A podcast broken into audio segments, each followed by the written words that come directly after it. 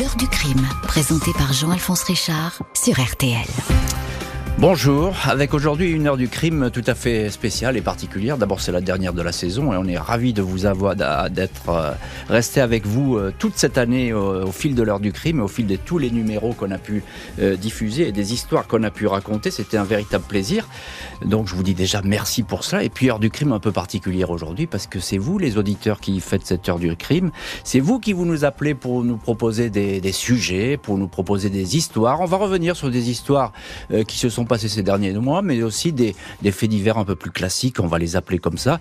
Moi, je suis toujours ravi d'échanger avec vous parce que vous avez plein d'idées et parfois vous connaissez bien mieux les histoires que nous parce que vous les, vous les suivez avec attention. Et c'est peut-être le cas aujourd'hui euh, avec euh, notre premier appel, je crois que c'est Léonie. Bonjour Léonie. Bonjour Jean-Alphonse, vous allez bien? Ah, ça va très bien et vous je, sens votre voix très pétillante et pleine de, de chaleur. Là, vous, vous nous appelez d'où? Je vous appelle de près de Nancy et c'est pour ça que je souhaite aujourd'hui vous parler de l'affaire Simone Weber. Parfait. Alors, l'affaire Simone Weber, je résume en, deux mots. Hein. Elle avait été condamnée à 20 ans de prison pour le meurtre de son ancien amant, Bernard Etier, qui était disparu depuis 6 ans. Elle a toujours nié les faits.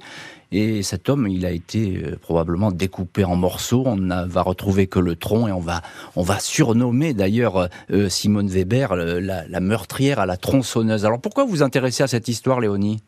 Alors déjà, c'est une affaire qui est un petit peu ancienne, puisque moi, à l'époque, je n'étais pas née. Et en fait, ce qui m'intéresse dans cette histoire, c'est surtout la personnalité de Simone Weber. parce qu'il faut quand même déjà un certain aplomb pour euh, oser faire ce qu'elle a fait. C'est absolument affreux. Et en plus, malgré sa condamnation, maintenant écouté avec beaucoup d'attention l'émission que vous lui aviez consacrée il y a quelques mois, mhm. et émission dans laquelle elle clamait toujours son innocence. Euh, Donc elle a quand même une, une personnalité euh, très forte. et ben justement, vous connaissez bien cette émission, Léonie, parce qu'effectivement, ce, petit son, c'est sa dernière interview euh, radio qui avait été d'ailleurs réalisée par Justine Vignot pour, pour l'heure du crime à, à ce moment-là. Et c'est sa dernière interview dans cette émission. On va l'écouter si vous voulez un petit extrait.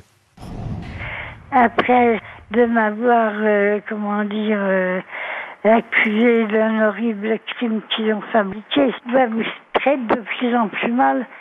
Si je, pouvais m'avoir un revolver, je me descendrais aussi vite. Hein. Parce que si vous saviez comment j'ai été roué de coups à tapé comme un mur, qu'elle disait on te fera crever, la Weber. Alors, euh, Léonie, on entend là, Simone Weber, euh, on a voulu la faire crever, la Weber. Elle a 93 ans aujourd'hui. Hein. Elle vit toujours, Simone Weber. Elle est sur la côte d'Azur. Elle est dans une euh, maison de retraite pour personnes âgées, bien sûr. Et, vous, ce qui vous passionne, vous l'avez dit, hein, c'est cette espèce de, de, tempérament et cette espèce de, de faculté intellectuelle de Weber de toujours dire c'est pas moi qui l'ai fait ce meurtre, c'est pas moi qui l'ai commis. Exactement ça, c'est tout à fait ça. Et puis même, on a bien vu sa personnalité lors de l'enquête avec le juge Thiel. Elle l'appelait tantôt mon poussin Touvier. Ensuite, à l'audience, elle, elle, simulait des malaises ou elle renvoyait des, euh, des, jurés qui ne lui convenaient pas. Ou... Et je crois qu'elle a eu d'ailleurs plusieurs avocats. Hein. Elle les renvoyait euh, assez régulièrement. Tout à fait. Et, vous savez, euh, Simone Weber, c'est un cas en matière criminelle. C'est-à-dire qu'elle n'a jamais avoué. C'est déjà une, une dame âgée. Lorsqu'on lui reproche ses faits, elle va tenir le choc en prison. Et d'ailleurs, vous, vous avez raison de souligner la, la présence du juge Thiel dans cette histoire. Parce que le juge Thiel, c'est sans doute le magistrat qui la connaît le mieux. Il, il a interviewé, entre guillemets, euh, pendant des heures et des heures. Et aujourd'hui encore, quand vous parlez avec euh, euh, le juge Thiel de cette histoire, eh bien, il a toujours ce, ce sourire parce qu'il a jamais pu véritablement démasquer cette femme. Ça, c'est vraiment fascinant. Tout à fait, exactement. C'est vrai que ce genre de personnalité doit vraiment marquer. Et ce qui est aussi intéressant dans cette affaire, c'est qu'il y a finalement une affaire dans l'affaire. Avec son mari, Monsieur Fixard, qui habitait à Rosière-aux-Salines, mhm. on n'a jamais vraiment su, mais elle a été soupçonnée de l'avoir empoisonné. Elle s'est mariée avec lui, euh, je crois, par l'intermédiaire d'un figurant. Tout à fait. Également, il n'était même pas au courant, voilà, qu'il était euh, marié avec euh, avec elle, et c'est elle qui a hérité de ses biens à sa mort. Une mort plutôt suspecte, donc elle n'a absolument pas été condamnée pour cette affaire, mais c'est vrai qu'elle a quand même une personnalité assez forte de ce point de vue-là. Mais oui, parce que Marcel Fixard, c'est la victime, Marcel Fixard. Et il meurt trois semaines seulement après le mariage, ce qui Tout à fait. Eh, parfois, c'est un petit peu suspect quand même. Hein. Il avait un petit peu de bien, ce monsieur, et euh, elle n'est pas dans le testament à l'époque, donc elle va essayer d'en créer un faux. Elle va essayer, voilà, de, se faire euh, attribuer cette espèce de petite fortune. C'est pas non plus euh, monumental, mais enfin voilà. Donc on, va la considérer effectivement comme une, une, meurtrière qui a tout préparé, qui a tout manigancé, etc. Et c'est vrai que chez Weber, il y a quelque chose de fascinant aussi. On en a toujours parlé, mais c'est ce regard. Elle a un regard métallique, a un regard perçant, ce regard bleu qui semble vous transpercer avec ce sourire. Alors effectivement, on va pas faire de morphopsychologie à, deux balles, comme on dit, mais c'est vrai que euh, ce visage, il est dans toutes les mémoires et il est dans les mémoires du crime. Et puis une femme comme ça qui, qui tient le choc devant une, des cours d'assises, qui tient le choc devant des juges, qui tient le choc devant des policiers, euh, c'est assez rare quand même hein, d'aller jusqu'au bout de cette dénégation. Alors il y a un cas comme ça qui ressemble, mais ça n'a rien à voir, mais enfin, dans la dénégation en tout cas, c'est Conce Boutboul, hein, c'est Madame Conce Boutboul, effectivement. Elle a toujours nié aussi euh, toute implication dans un crime. 14h30, 15h30, l'heure du crime sur RTL. Jean-Alphonse Richard. L'heure du crime aujourd'hui, c'est vous qui la faites cette heure du crime. C'est vous qui nous appelez au 3210 pour euh, nous proposer euh, des sujets, des histoires, des faits divers qui vous ont plu, qui vous ont marqué euh, et qui continuent à marquer l'histoire du crime. On a parlé il y a un instant avec notre auditrice de Simone Weber. Et eh bien là, on va se déplacer en région parisienne avec Dominique. Bonjour Dominique. Bonjour Jean-Alphonse. Ah, merci infiniment d'être aujourd'hui avec nous dans l'heure du crime. Vous nous appelez d'où, Dominique? Je vous appelle de Mâcon. Ah, de Mâcon, c'est une très belle région, il y a du très bon vin. On eh mange très bien, c'est magnifique sous le soleil. Euh, écoutez, Dominique, on va parler avec vous de la tuerie de Louvciennes. C'est pas forcément une histoire qui est extrêmement connue, mais qui a vraiment marqué euh, les mémoires. Je dis deux mots là-dessus. 26 février 95, Alexis Polevoy, il a 17 ans. Euh, c'est un petit russe, Polevoy, une famille aisée qui est venue en France faire des affaires. Il va tuer son père, sa belle-mère, un couple d'amis de la famille, et puis il va aller faire la fête à Paris. Il va laisser simplement comme survivant sa sœur Nathalie. Alors effectivement, l'affaire comme ça, elle est effrayante et on se demande surtout ce qui a pu passer dans la tête de, de, Alexis. Il a 17 ans, il a jamais montré de, de signes de fragilité. Pourtant là, il a pris une arme et il a tué tout le monde. cette histoire, pourquoi vous, vous la retenez, Dominique? Qu'est-ce qu'est-ce que elle vous inspire? Alors, elle m'inspire beaucoup de choses, tout simplement parce que j'ai un ami qui a failli être présent ce soir-là, le soir de ah. la tuerie, qui était invité chez les Paul Incroyable. Oui, donc qui m'en a parlé. C'est un, un, ami qui est policier et qui s'était pris d'amitié avec euh, Monsieur Polevoy. Donc moi, quand il m'a raconté ça, je ne l'ai pas cru, mais il m'a montré des photos des Polevoy chez lui. Mhm. Donc effectivement, euh, c'est tout à fait vrai. Et ce soir-là, il était invité, sauf que à quoi tient un destin? Il était pris dans les bouchons, sa voiture a chauffé, il est tombé en panne. Ah ben comme et donc, il a renoncé. voilà. La panne a du parfois du bon.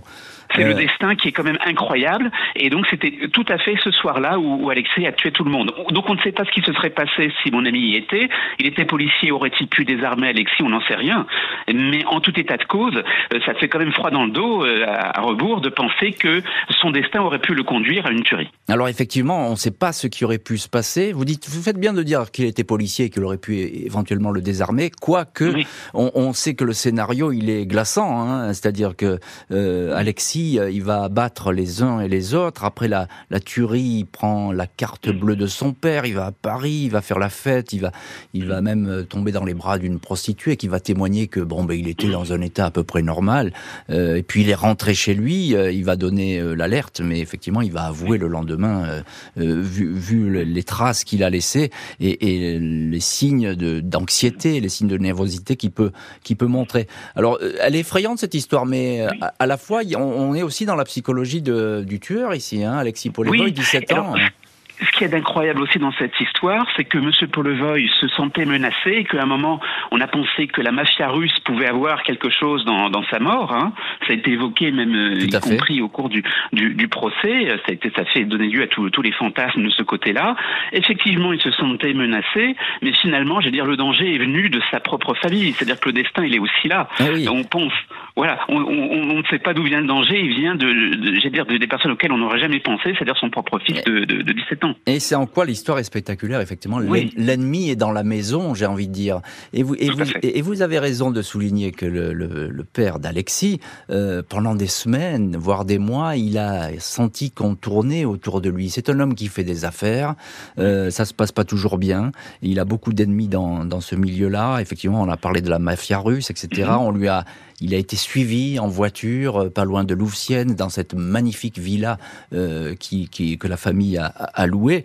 Et donc, effectivement, on va se poser des questions. Et ces questions, vous voyez, euh, Dominique, vous continuez à vous les poser.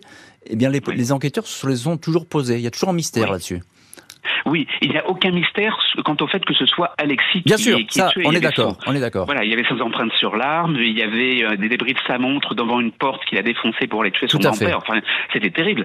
Mais euh, à un moment, Alexis a dit oui, mais j'ai été menacé, j'ai dû le faire sous la menace de quelqu'un qui m'a dit je m'en prends à cinq autres membres de ta famille si tu ne le fais pas. Mais ça, on n'a jamais pu le prouver. Mm-hmm. Et, voilà. Et donc euh, même, le, j'ai dire, les, les, enquêteurs français sont allés jusqu'à demander des informations en Russie et en Biélorussie pour savoir s'il y avait des éléments tangibles. Il n'y a jamais rien eu. Exactement, et c'est il y aura la fameuse thèse de l'homme en noir que va développer euh, euh, Alexis. Alors l'homme en noir, hein, c'est toujours pratique parce que dès lors qu'on a tué quelqu'un, on dit bah non c'est pas moi, c'était l'homme en noir. Ça c'est quelque chose qui revient sans arrêt dans les histoires de faits divers. On en croise des dizaines d'hommes en noir. Mais effectivement, euh, il y a quelque chose aussi de frappant, c'est qu'à ce procès et dans sa libération qui va suivre, sa mise sous tutelle, il va être très accompagné, Alexis. Il y aura toujours non pas, je dis pas de pardon hein, de, de, de, la justice, mais il y aura toujours beaucoup d'humanité vis-à-vis de ce garçon, euh, avec cette mais qui était humilié par son père d'ailleurs, qui, qui, qui, a eu une enfance qui n'était pas pas drôle. Non non non, qui n'était pas drôle. Effectivement, le père était très autoritaire. Hein, c'est une machine, une famille qui marchait un petit peu à la baguette, on va le dire comme ça. Euh, mais effectivement, il y aura toujours ce côté où on ne sait pas très bien ce qui s'est passé. On ne sait pas très bien pourquoi il a tué et pourquoi il garde le silence sur sur beaucoup de choses. Voilà. Donc euh, vous avez tout à fait raison. La seule certitude qu'on a euh, dans cette affaire, c'est que effectivement, euh, c'est lui qui a tué. C'est la seule certitude. Tout à fait. Le, reste, ça fait partie aussi des mystères des mystères criminels. L'heure du crime, présenté par Jean-Alphonse Richard sur RTL. Heure du crime spécial auditeur. Aujourd'hui, c'est vous qui faites cette émission. C'est vous qui nous appelez au 3210 et c'est vous qui nous proposez des sujets. Bonjour Thierry. Bonjour Jean-Alphonse, très heureux d'échanger avec vous. Ah, moi je suis ravi aussi de vous entendre Thierry. Je sais que vous êtes un fidèle auditeur de l'heure du crime, parce que ça s'entend évidemment, euh, et que vous vous passionnez pour, euh, pour ce genre de matière. Vous nous appelez d'où Thierry? Du côté d'Angoulême. Ok, Angoulême, la Charente, parfait. Euh, Thierry, euh, vous, nous, voulez nous parler de l'affaire Jubilard? Alors évidemment, je vais même pas la, la, résumer cette histoire parce que euh, on, la connaît bien. une femme qui disparaît, un, mari accusé, ça pourrait se résumer comme ça. C'est un peu plus complexe, hein, je crois. Effectivement, et puis, et puis cette, dans, dans, dans, tout ce drame, cette histoire est fascinante. Elle est hmm. fascinante. je suis d'accord. On, on, dirait une, on dirait une, une, une excellente série qui de il y a des sons dans le téléphone. Allez-y, mais moi je vous entends, je, vous entends très bien, c'est le principal. Euh, et, oui, une très bonne série policière euh, d'un meurtre où, le personnage principal, tout le monde l'accuse. Je veux dire, si on, si on demandait à, à 10 personnes, 10, personnes diraient c'est le mari le coupable. Mm, mm, mm. Tout l'accable et il reste droit dans ses bottes et, et il n'avoue pas. Et chaque fois, je, je fais un, un lapsus peut-être révélateur. J'ai toujours euh, tendance à comprendre cette affaire et euh, souvent je prononce le mot d'aval. Ah oui. alors, euh, on arrive, bien qu'elles sont pas semblables, vous me direz. Non, non. Eh, mais, mais alors, euh, bon, c'est deux histoires de mari, hein, et c'est deux histoires de, de, femmes qui ont, euh, pour Daval, elle a brièvement disparu, et puis ensuite pour effectivement pour pour Delphine C'est les comportements des, c'est les comportements des maris à l'issue de, de, ces drames qui participent aux recherches, qui qui, qui, qui affichent leur tristesse, qui appellent de l'aide, qui, qui ont appelé les secours en premier. Oui, alors qui a avoué et pas l'autre. Voilà, exactement. Donc il faut il faut préciser que dans l'affaire Daval, euh, effectivement, Jonathan Daval, il, a avoué. Il a et plus que ça, il a été condamné. Euh, tandis que dans l'affaire Jubilard, euh, Cédric, le mari, n'a pas avoué. Il n'a pas été condamné. Il est mis à un examen, mais il est présumé innocent. Il faut bien le, le, préciser. Bien entendu, bien entendu. on porte à notre connaissance plein d'éléments qui qui, qui, qui, qui, nous confortent. Chaque fois, on dit mais, mais c'est lui, mais c'est lui, mais c'est lui. Tout, à fait. Et moi, où je vous rejoins, Thierry, c'est que et je le disais juste avant la pause juste avant que vous, que vous arriviez au téléphone, c'est qu'effectivement le mensonge euh, c'est quelque chose de très important. On, l'a vu euh, dans le cas d'Aval, le mensonge, il est vraiment, il constitue cette affaire d'Aval. Euh, c'est le fondement même de cette histoire. Est-ce que Cédric Jubilarment on ne sait pas. En tout cas, il dément. Il est, il est peut-être pas du tout impliqué dans cette histoire. Pourquoi avouerait-il un crime qu'il n'aurait pas commis? Euh, C'est aussi une question qu'on peut se poser, hein, parce qu'effectivement, vous avez raison de dire tout le monde euh, jubilard, jubilard, jubilard, c'est lui, c'est lui, c'est lui. Mais après tout, euh, on n'en sait rien. On sait simplement que le dossier, il n'est pas très étayé sur le plan des preuves. Hein, on, a des sentiments, vous en exprimez certains, j'en ai pour moi et je les garderai pour moi aujourd'hui, mais euh, voilà, mais euh, on a des sentiments, on a des impressions, on a des sensations. Est-ce que ça fait pour autant euh, un criminel et est-ce que ça fait quelqu'un qu'on peut porter jusqu'à la cour d'assises? Je ne sais pas. Voilà, c'est tout le, Vous venez de résumer en fait un super scénario d'une super série, comme je disais au début de mon propos on est dans une série où, euh, où le, le, meurtrier est connu sans l'être. Hmm. Et oui, on, reste un petit peu euh, comme ça entre deux eaux, hein, effectivement. Après, euh, dans le dossier euh, Jubilar, il y a, beaucoup d'éléments qui se recoupent, hein, puisque c'est une finalement les finalement les, les, magistrates, les juges, qui sont sans doute bien ennuyés avec ce dossier, ben, les juges, elles ont simplement fait une accumulation de d'éléments. Hein, voilà, on, en est là aujourd'hui. donc c'est marrant parce que vous, vous prononcez le mot élément, et c'est vrai que jamais on, on prononcera le mot de preuve. Mm, mm. On amène toujours des éléments. 14h30, 15h30, Jean-Alphonse Richard sur RTL. L'heure du crime. Et dans l'heure du crime, depuis euh, une demi-heure maintenant, une émission spéciale auditeur. C'est vous euh, qui nous appelez au 3210. C'est vous aujourd'hui qui faites cette émission et qui, euh, avec qui on va discuter de certains sujets, de faits divers anciens ou actuels. On parlait il y a un instant avec Thierry de l'affaire Jubilar. Je voudrais encore un mot, Thierry. Vous êtes encore en ligne, Thierry, hein, avec nous. Hein. Oui, bien sûr. voilà, vous êtes en ligne. Alors vous disiez que vous, vous étiez fasciné par cette histoire parce que effectivement, elle a tous les ingrédients d'une histoire à suspense. Et c'est vrai, euh, même si on arrive au bout aujourd'hui de l'enquête, techniquement pour les juges, puisqu'elles vont bientôt se prononcer sur un renvoi ou non aux assises, je pense que le renvoi aux assises, il fait pas beaucoup de doutes parce qu'on a décidé que cet homme, évidemment, devait rester en, détention provisoire et ce depuis euh, un bon moment. Euh, mais on n'a pas la clé, hein, toujours. On est d'accord, Thierry. Oui, tout à fait, oui. Et puis, et puis le, l'un des éléments les, les, les, plus, les plus importants à mon, à mon, à mon sens, c'est le corps. Oui, ben oui, oui, tout à fait. Vous avez raison. On, a presque tendance à l'oublier ce corps, mais euh, si on retrouvait ce corps, effectivement, il pourrait encore parler. On sait qu'aujourd'hui, avec les techniques scientifiques très euh, pointues, euh, des gendarmes, notamment des laboratoires, on arrive à trouver des indices. Alors effectivement, ce corps, il n'est forcément pas très loin, hein, vu le, le scénario de cette nuit-là on ne peut pas imaginer qu'il soit très loin. Et pourtant, on ne le trouve pas. Je ne sais pas si vous connaissez cette région, mais paraît-il, c'est une région un peu compliquée en matière de recherche. Hein. Non, pas spécialement. Non, je ne mm. pourrais pas m'avancer là-dessus, mais mais c'est vrai que le, enfin c'est euh, pour avoir vu quelques quelques reportages euh, avec des éléments euh, à la télé en l'occurrence, on est on est plongé dedans, mais comme on disait tout à l'heure sur un vrai scénario, on a l'impression de suivre un film, quoi. Et, et on arrive à la fin et hop, il y a rien.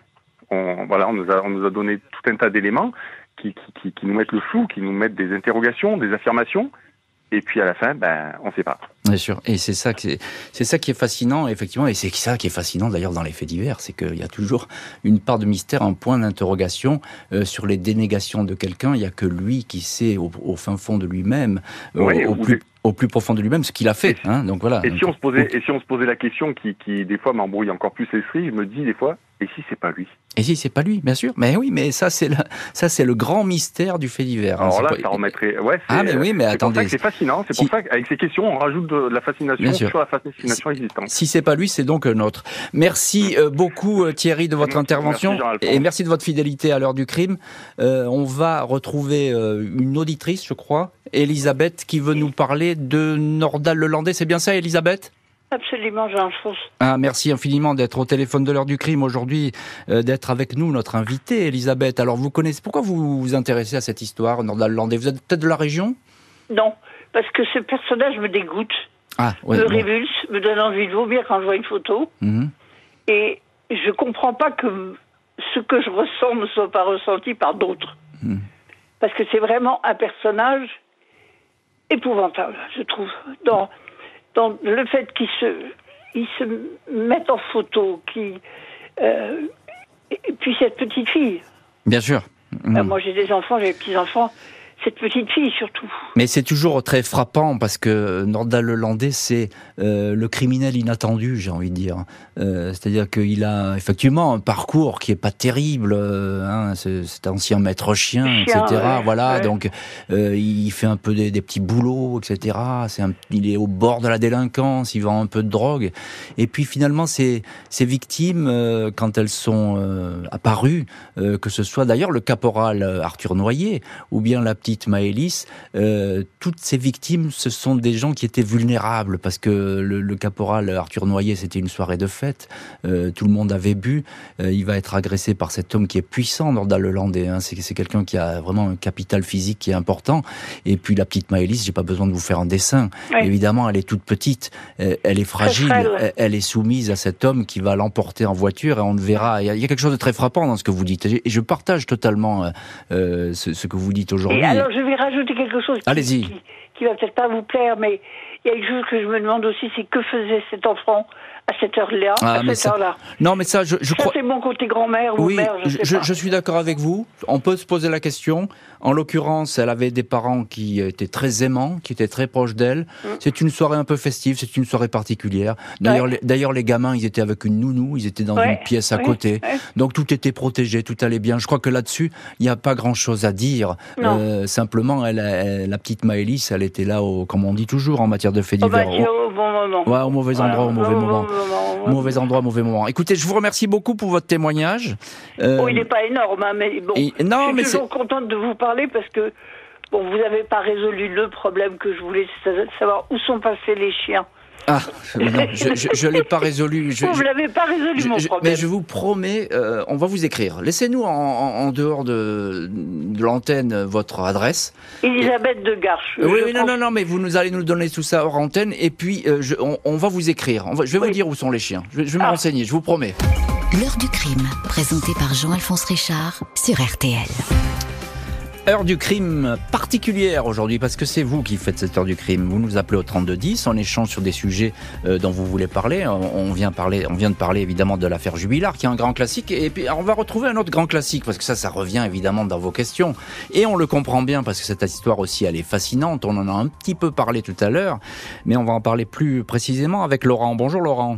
Oui, bonjour Monsieur Richard. Merci infiniment. C'est un, plaisir. Ah ben moi aussi, c'est un plaisir partagé. Vous avez une très belle voix de radio, une ah, voix très grave. Oui, Monsieur Pro me l'a dit régulièrement. Ben voilà, je, donc, je lui souhaite bon vent. Voilà, Monsieur Pro a bon goût en matière de voix, donc il euh, n'y a, pas de souci.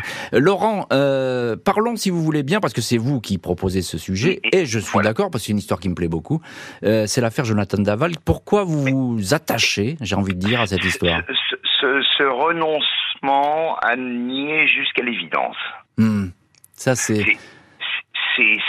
Ça m'impressionne. Comment peut-on nier jusqu'à ce enfin jusqu'à ce qu'on a commis? Alors, il est certain qu'il y avait des, il y avait certainement des participants parce qu'on ne peut pas, euh, vu le, gabarit du monsieur et vu le gabarit de sa femme, il ne peut pas l'avoir euh, brûlé tout seul. Enfin, je, ça, je suis pas très cru. Hein, je suis très, très ça, je, je, euh. suis pas, je suis pas tout à fait d'accord. on, ah. on s'est aperçu que ce personnage, Jonathan Daval, il avait une vraie puissance comme ça. Alors, euh, deux choses. D'abord, c'est un comédien, ça fait pas l'ombre d'un doute. Oui, c'est même, c'est même, euh, je, je, trouve pas que ce soit un très bon comédien, mais enfin bon, voilà, c'est un comédien.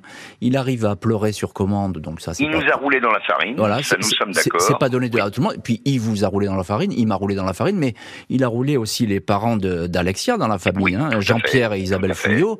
Eux, ils étaient au premier rang et ils étaient prêts à l'accueillir. C'était comme leur fils. Donc euh, effectivement, il y a une grande trahison là-dessus. Après, juste un, juste un mot, je vous laisse la parole, Laurent. Juste bien un sûr, mot. Bien sûr, bien sûr. Juste un mot, quand vous dites qu'il y a une autre personne, non. Euh, honnêtement, euh, là, l'enquête a été faite. Euh, on n'y croit pas une seconde. Il a une vraie force physique, Jonathan Daval. Et ce soir-là, il, était force... Bah. Pardon, non, non, continuez. Non, non, il était, il était en furie ce soir-là. Non, c'est vous qui avez la parole, Laurent, allez-y. Non, non, mais et, quand on quand on a vu le, enfin je, suis désolé je bon j'ai été euh, je suis ancien sous-off de parachutiste mmh. donc je j'étais on, on m'envoyait 50 bons hommes tous les mois pour savoir où il devait aller après. Et, j'ai été surpris de voir la mère s'exprimer et le père faire chien couchant. Est-ce que la fille n'a pas été éduquée dans la même, de la même façon? Est-ce qu'il n'y avait pas autre chose derrière Et est-ce que ce monsieur ne s'est pas un, soir révélé beaucoup plus fort que ce qu'il n'était déjà au départ bah, Non, mais ce qui est c'est une, c'est une question que je me pose. Parce que lorsqu'on voit les interviews de la mère et du père, c'est tout juste si la mère ne dit pas euh, toi tais-toi et c'est moi qui vais m'exprimer. Oui, alors ça c'est peut-être une vue de l'esprit. Moi je les ai rencontrés. Non, non, non, je ne sais pas. Non, je non, ne sais pas, euh, Monsieur Richard. Non, non, mais, Laurent, Laurent, je les ai rencontrés, moi, Jean-Pierre et Isabelle Fouillot. Je ne veux pas faire de la psychologie de bazar. Oui, hein, non, mais on est d'accord. On, est d'accord, mais je les ai rencontrés, Jean-Pierre et Isabelle Fouillot. Euh, effectivement, ils ont, c'est pas du tout, enfin, c'est pas vraiment le, le, le paysage qu'ils peuvent montrer. Après, après lorsque vous parlez, effectivement, vous avez raison de vous interroger sur cette espèce d'accès de fureur de ce petit bonhomme qui a l'air de rien, comme ça, qui, pleure. Qui, est peut-être soumis euh, au quotidien. Qui, pleure sans arrêt, comme ça, qui est soumis ou pas, si, pas tellement soumis, parce que. Et pas, Dans, son boulot, pas dans le boulot qu'il voudra avoir, pas nécessairement dans la position sociale qu'il voudra avoir. et, et finalement, il va montrer une force pas surhumaine, parce qu'il ne faut pas exagérer. non, mais, ça, ça, se démultiplie. Ça se démultiplie. Et, et, puis, il faut savoir que, effectivement, Alexia, euh, bah, ça va pas très bien dans sa tête aussi. Elle prend des médicaments, etc. Oui, et puis elle, ne peut pas avoir d'enfants. il y a, tout, y a tout, ce qui vient surajouter dans le couple, bien entendu, bien entendu. Tout, ça est fatalement un, petit peu compliqué. En tout cas, euh, Laurent, merci beaucoup. Euh, et je vous remercie, Monsieur Richard. Et vous êtes une bonne personne. Vous collectionnez les véhicules anciens. Ah, donc oui, vous, ça, pouvez, vous pouvez qu'être ça, une bonne personne. Eh oui, évidemment, on en reparlera une autre fois. Je ne vous embrasse pas, monsieur Merci Laurent, passez une excellente soirée, à bientôt. Au revoir. Mais à vous aussi, merci. L'heure du crime, émission spéciale. Les affaires qui vous ont le plus marqué.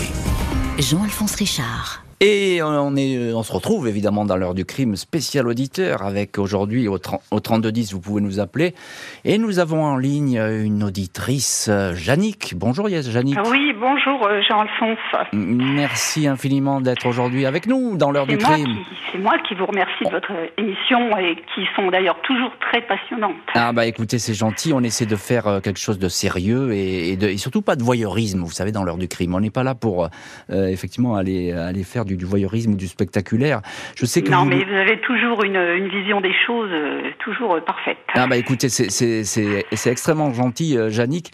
Euh, Jannick, vous voulez nous parler de l'affaire des frères Jourdain? Je, voilà, je, je, résume en deux mots, parce que l'affaire, elle est tellement atroce qu'on n'a pas tellement envie de s'étendre. Quatre jeunes filles assassinées alors qu'elles étaient parties faire le carnaval du Portel euh, dans la nuit du 11 au 12 février 97. Je rappelle leurs prénoms parce que leur prénom en matière de faits divers c'est toujours important. Euh, il n'y a pas de mortes, il n'y a pas de victimes, il y a uniquement des personnes qui euh, avaient la vie et qui l'ont perdue. Peggy, Amélie, Audrey et Isabelle, 17 à 20 ans. Alors à vous, je vous laisse la parole. Pourquoi vous voulez parler de cette affaire? Bah, je trouve, je trouve cette affaire me marque toujours. J'y pense, j'y pense par moment parce que euh, au moment où on les cherchait, ces filles, et qu'elles, comment dire, que le, on ne savait pas qui avait commis ça. Euh, mhm. Ça a été euh, huit jours après éclairci. C'était atroce, quoi. C'était ah atroce. Mhm. Hein. Et la manière dont, en plus, ça a été commis. oui, c'est atroce. Euh, violée, tuée, enterrée hein, sur, sur, la plage de, de Sainte-Cécile. Euh, il y en a même une qui, dit-on, a été enterrée vivante. Donc effectivement, les faits, les, les, faits, ils sont abominables. Ils sont d'ailleurs d'une barbarie, d'une sauvagerie. Euh, il n'y a aucune humanité là-dedans. Hein, c'est les frères Jourdain. Non, et puis alors que ces, ces gars-là étaient connus, visiblement ils étaient connus. Oui, pour violence. Ils dans, dans un taudis de, de, de, dans une maison à Dan qui était qui était connue à l'époque. Hein, et, hmm. et, on n'a pas pu, voilà. Ça, je trouve, je trouve ça monstrueux. Vous, Êtes, vous êtes de la région, Jannick ah non, pas du tout. Moi, je suis du Loir-et-Cher. D'accord, parce que je sais que ce que vous dites, vous l'exprimez, vous voyez, depuis le Loir-et-Cher, et c'est une histoire qui, dans la région, a, vraiment marqué les esprits. Aujourd'hui, quand on parle encore de l'affaire du, carnaval du Portel, de l'affaire des frères Jourdain, euh, c'est quelque chose qui est très puissant euh, dans cette région du, nord de la France. Donc, effectivement. Ah oui, c'est poignant. Enfin, c'est monstrueux ce qu'ils ont fait. C'est monstrueux. Et quand on pense qu'ils ramenaient les festifs dans leur camionnette, euh, ils mm. faisaient des allers-retours. C'est comme ça qu'ils ont été un petit peu trouvés dans leur dans, mm. dans leur périple. Mm. Mon Dieu, enfin, c'est je veux dire, c'est abominable. Et on en parlait tout à l'heure avec des auditeurs, mais c'est vrai que le, lorsqu'il y a faits divers, comme on peut les aimer, comme on les écrit nous ici, c'est qu'il y a du mystère, qu'il y a quelque chose qui se passe dans les cerveaux. Et là, en l'occurrence, dans les cerveaux des, des frères Jourdain, hélas, je crois qu'il s'est rien passé du tout. L'heure du crime, Jean-Alphonse Richard. Jusqu'à 15h30 sur RTL. Dans l'heure du crime aujourd'hui, eh c'est vous les auditeurs qui faites l'heure du crime. Vous nous appelez au 3210 et puis on discute des faits divers qui vous ont marqué, des faits divers qui vous ont frappé, de ces histoires qui vous intéressent. Et on retrouve tout de suite au téléphone de l'heure du crime. C'est Hamid. Bonjour Hamid. Oui, bonjour Monsieur Alphonse Richard. Voilà, je tiens à vous à vous féliciter pour vos émissions. C'est très gentil. Ah, c'est très gentil. Voilà. Euh, une affaire qui m'a touché, moi, bon, c'est pas dans, dans le criminel, euh, pour ainsi dire, euh, du, du sang versé, non. C'est l'affaire de cette, cet informaticien de la CIA qui a été retourné par le KGB. Oui, ça c'est une affaire qu'on a fait d'ailleurs, puisque vous êtes fidèle auditeur, vous avez dû l'entendre évidemment dans l'heure du crime. C'est l'affaire Robert Hansen. Hein, il avait été arrêté en 2000. Alors euh, c'est incroyable cette histoire parce que ça été, il est considéré aujourd'hui comme l'espion le c'est pas moi qui le dis hein, c'est le FBI qui le dit le plus nuisible d'Amérique. Qu'est-ce qui qu'est-ce il a il a transmis des, des secrets incroyables aux Russes pendant des années et il y a des gens qui sont morts à cause de lui hein. Il faut bien il faut, faut bien le préciser. C'est ça qu'est-ce qui vous intéresse dans cette histoire? C'est le mécanisme de, de ce personnage?